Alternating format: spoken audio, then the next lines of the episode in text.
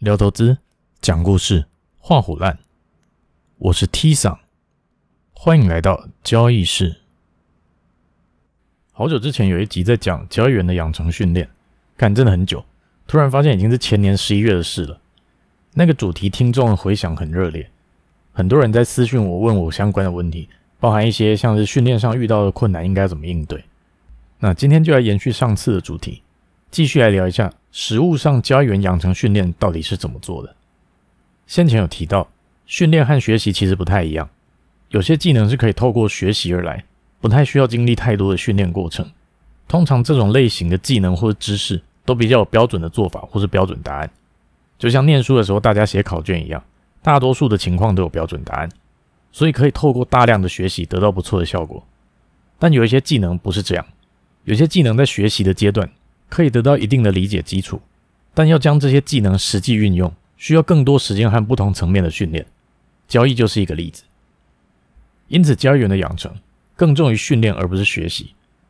大部分一个成功交易员所需要的知识，其实没有大家想的那么多。这句话的意思呢，就是透过学习来满足一个成功交易员的知识需求，其实很快，而且需求也不大，因为这些知识并不是让他赚钱和成功的关键。一个交易员要成功，肯定需要一定程度的知识基础，但那完全不是影响成功不成功的重点。可是问题来了，很多人会跟我说，大多数的人都不是专业的交易员，也没有在机构这样的环境底下磨练的机会，除非你去找一个真的很懂训练的人来带，不然大多的时间都要靠自己训练自己。这样做遇到的阻碍就会很大，失败几率很高，或者说设定好了训练模组却难以落实。搞到最后又变成另外一种，我知道要怎么训练，但我就是无法成功的状态。要解决这个问题，有一个非常重要的观念必须要先厘清：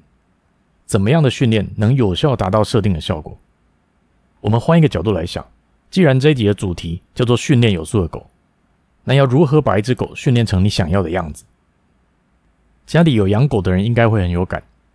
要训练定点上厕所，尿在尿垫。训练不要听到声音就乱叫，不要乱咬东西，有一堆跟在教小孩一样的事情要让他知道。但是狗狗的心智跟人还是有落差，所以没办法像小孩一样逐渐听得懂人在说什么。因此就要靠一些方法来达到训练效果。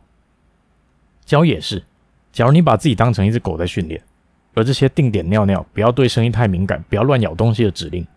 就是那些你想要让交易做得更好的行为。你希望自己更有耐心等待机会。希望自己的交易盈亏比可以好一点，希望自己把握获利的能力好一点，或者希望自己可以彻底执行一开始设定的计划，逻辑都是一样的。怎样训练自己的狗，就怎么样训练自己。因此，刚刚提到那个非常重要的观念，就是一次只训练一件事情。我们很常想要一步到位，看了一些影片，听了一些分享，或者说看完一些书之后，发现自己的交易原来漏洞百出。原来都不是自己技术不好，而是很多事情没有做到位，难怪会赔钱。想到这边，突然觉得很兴奋，觉得那我只要把这些没做好的地方改掉，就暴赚嘞。下一步就开始想，那我要设定一个训练的计划，目标就是把这些坏习惯都改掉。结果执行下去，发现举步维艰，这个也做不到，那个也做不到。事后检讨的时候，非常的沮丧，不但想要改善的事情没改善，心态还崩了。觉得为了要训练而没做的交易都赚钱了，为了训练而调整的交易持续在赔钱，好像跟一开始想的都不一样。到底发生了什么事？其实很大的原因就是因为多数人没有办法同时间被训练两件事，而我们却一直幻想自己可以一次把所有要改的事情全部改掉。这个状况只要稍微调整一下，通常就可以达到很不错的效果。举个例子，只要你去检视以往的交易。发现每次你赚钱的时候，就会担心把获利吐回去，所以赚钱的时候都会早早就把单子出掉，后面喷走的时候再来懊悔。而且赚钱的交易获利幅度又不够大，导致你盈亏比做得不好，最后不是赔钱就是几乎只打平。那就可以先针对盈亏比来训练，而这个阶段就专心把盈亏比做好就好。例如一开始你交易的盈亏比只能做到一点五到一点八倍，就可以设定一个目标。要求自己在五十笔交易之后，将盈亏比至少提升到二。那接下来你做的所有事情，目标都只有一个，就是设法让你的盈亏比提升。其他什么回撤不要太大，胜率不要太低，不要乱做交易干嘛的，在这个阶段全部都不重要。你只要专心一致，去把盈亏比搞定就好了。讲到这边，就会有人问我，实际上很难做到啊。我想着要把盈亏比提升，就会纠结我停损要设在哪里，是不是要抓到高点才能做到比较好的盈亏比？有一些交易不要照进，不然效果不佳，到最后一样是一堆事情要烦恼。这些问题有很多的解法，我这边先提供其中一种让大家参考。要是你把盈亏比当成第一个想要训练好的事情，就先回去检视你已经做过的这些交易，看看若不是因为心态扛不住先出场的这些获利交易，实际上可以产出多少的盈亏比。接着根据以往这些交易，算出一个假如你没有乱出场的盈亏比，然后告诉自己，只要你心态稳一点，其实你真正能做出来的盈亏比是这个数字。在一个交易没有乱做的情况底下。很有可能光是回头检视这件事情，发现自己就已经达标了。所以延续刚刚的例子，假如你每次赚钱的交易还没有碰到进场前设定的目标价格，就因为担心获利吐掉，先把单子出掉了，而这样做出来的盈亏比是一点五，那你把那些获利交易放到目标价再走，可能你的盈亏比已经可以做到一点九了。那既然针对于交易的做法什么都还没有调整，光是让你自己心态稳定一点。就几乎可以达标了。那这个阶段，其实你真正要训练自己的，你就把它当成一个支线任务好了。其实是设定好的条件没有碰到之前，都不要主动出场。你一步一步做到这里的时候，有没有觉得比起提升盈亏比，事情变得简单很多了？一来你也不用改变你原本的做法，二来那些获利交易本来就获利了。你要做的事情，其实就只是多等一下。可能就可以做到你原本设定好的第一个训练目标了。或许从一点五变到一点九的盈亏比，没有办法让你马上从亏钱变成赚钱，但这个时候你就要奖励自己，就跟你第一次看到自己的狗可以精准的在尿垫上尿尿的那种感觉，你会觉得他学会了这个指令，所以要奖励他。同样的道理，这个时候你就要去奖励自己，不管你用了哪一种方式，只要能达到奖励的效果，就可以去做。这样奖励的好处有两个：第一个，慢慢建立起达成目标和获得奖励的正向回馈。即使这个目标一开始不会太大，但这个过程就是要让你的大脑透过被奖励来习惯自己善于达成目标，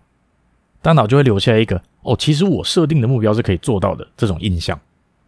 下一次你要设定新的训练项目的时候，就比较容易被触发这个印象。第二个好处就是这样做可以切断训练和获利的连结。这个非常非常的重要。交易之所以难以训练，就是因为交易产出的结果就只有获利和亏损两种情况，一翻两瞪眼，很难很干净的将获利跟交易行为切开。而获利这件事情又是影响心态稳定很大的屏障，你切不开，心态就会一直被影响。你心态被影响，就会让训练效果变差。因此，达成目标时给予奖励，这个正向回馈，变相的就是一种阻断器。去切断获利和交易行为训练的连结。看看刚刚这个例子，假如你成功把盈亏比从一点五提升到一点九，但还是没有赚钱，你不去刻意奖励自己的话，很容易产生什么结果？会不会看着赔钱的账户，心里就会想：我都已经做了这些事情了，但还是不赚钱？可能性很高吧？那就会种下一个即使训练成功了，还是会赔钱的印象。这是一个极度有害的想法，会让你的训练功亏一篑。但又是从一点五变成一点九的时候，你让自己好好去吃一顿大餐，你得到的印象就会跟狗狗成功在尿垫上尿尿得到零食的那种感觉是一样的。为了得到奖励，就会更有动力去达成下一个训练。同样的道理，既然做得好要奖励，做得不好也要处罚。我一直用狗来举例，是因为这个情况非常的相似。假如你要训练狗狗在定点上厕所，结果它在家里的其他地方尿尿，为了达到训练效果。通常会有一些制约它的行为。那毕竟我不是这方面的专家，怎么样制约比较好，或者不会让它心智成长受挫，我不确定。但反正会有一些惩罚的机制。一样，只要你要训练让自己做到设定好的条件没碰到之前都不要出场，结果你还是这样做了，就有一个惩罚自己的机制。例如说，你还没有碰到目标价，心里又开始觉得抖，就开始又主动把单子出掉，还因为获利先入袋沾沾自喜。事后就要意识到自己做了一个不应该做的事。惩罚机制可以是强迫自己三天不能做交易，或是一个礼拜不能喝手摇饮这种，要非常明确建立起做错要被惩罚的机制，才会留下一个为了不被惩罚，所以我不能做错的想法。那讲到这边，我们稍微再多想一下下，除非是来报恩的，不然家里的狗狗是在训练定点上厕所之前，通常会要花好长一段时间。要是每一次乱尿你都一直惩罚它，会不会反而让它建立起一个训练好难，我一直会被惩罚的心理？那同样的，会不会交易一直犯错，就出现了一个一样的训练好难，我一直被惩罚的印象？会，绝对会。所以要怎么定义做错就非常的关键，必须要在开启惩罚和奖励机制之前，定义好怎么样检视交易才是合理的。同样以刚刚那个例子延续，假如你检视过去的交易，发现过去一段时间你总共做了六十笔的交易，其中三十六笔是赔钱的，二十四笔是赚钱的。这二十四笔赚钱的交易当中，有十笔还没有碰到目标价，你就决定先把单子出掉。而最终这十笔的结果都是有碰到你最初设定的目标价。而你要求自己在接下来的五十笔交易当中，都不能在任何一次获利交易出现的时候主动出场，执行上就会非常的困难。稍微推算一下，二十四笔交易当中有十四笔你是乖乖放着让它跑，所以差不多是五十八趴。这个时候你就可以把自己的目标设定成，接下来的十笔获利交易当中，我至少要能让七到八笔的交易乖乖跑到目标价。先设定一个渐进式的阶段任务，不然一下子就要求十笔交易十笔都不能主动出场，不小心出了一笔。心里更容易形成，我连这十笔都做不到，之后要怎么办？我连一个小的目标都做不好，我果然会失败。这种想法，那要是十笔获利交易有七到八笔成功的报到底了，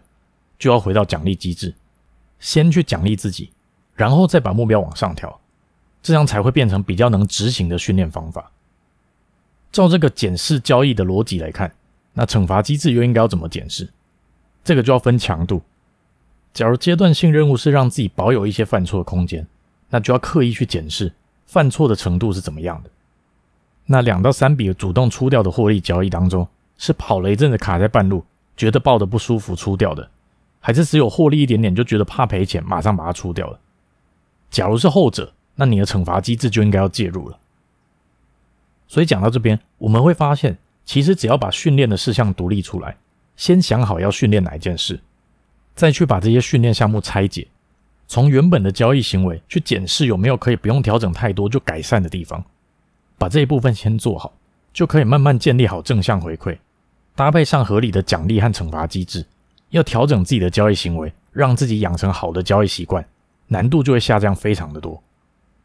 要用一句话来总结这一切的话，就是真的把自己当成一条狗来训练吧，指令拆解，做得好给零食，犯错惩罚，训练就变得很简单了。今天就先分享到这吧，这里是交易室，我是 T 桑，拜拜。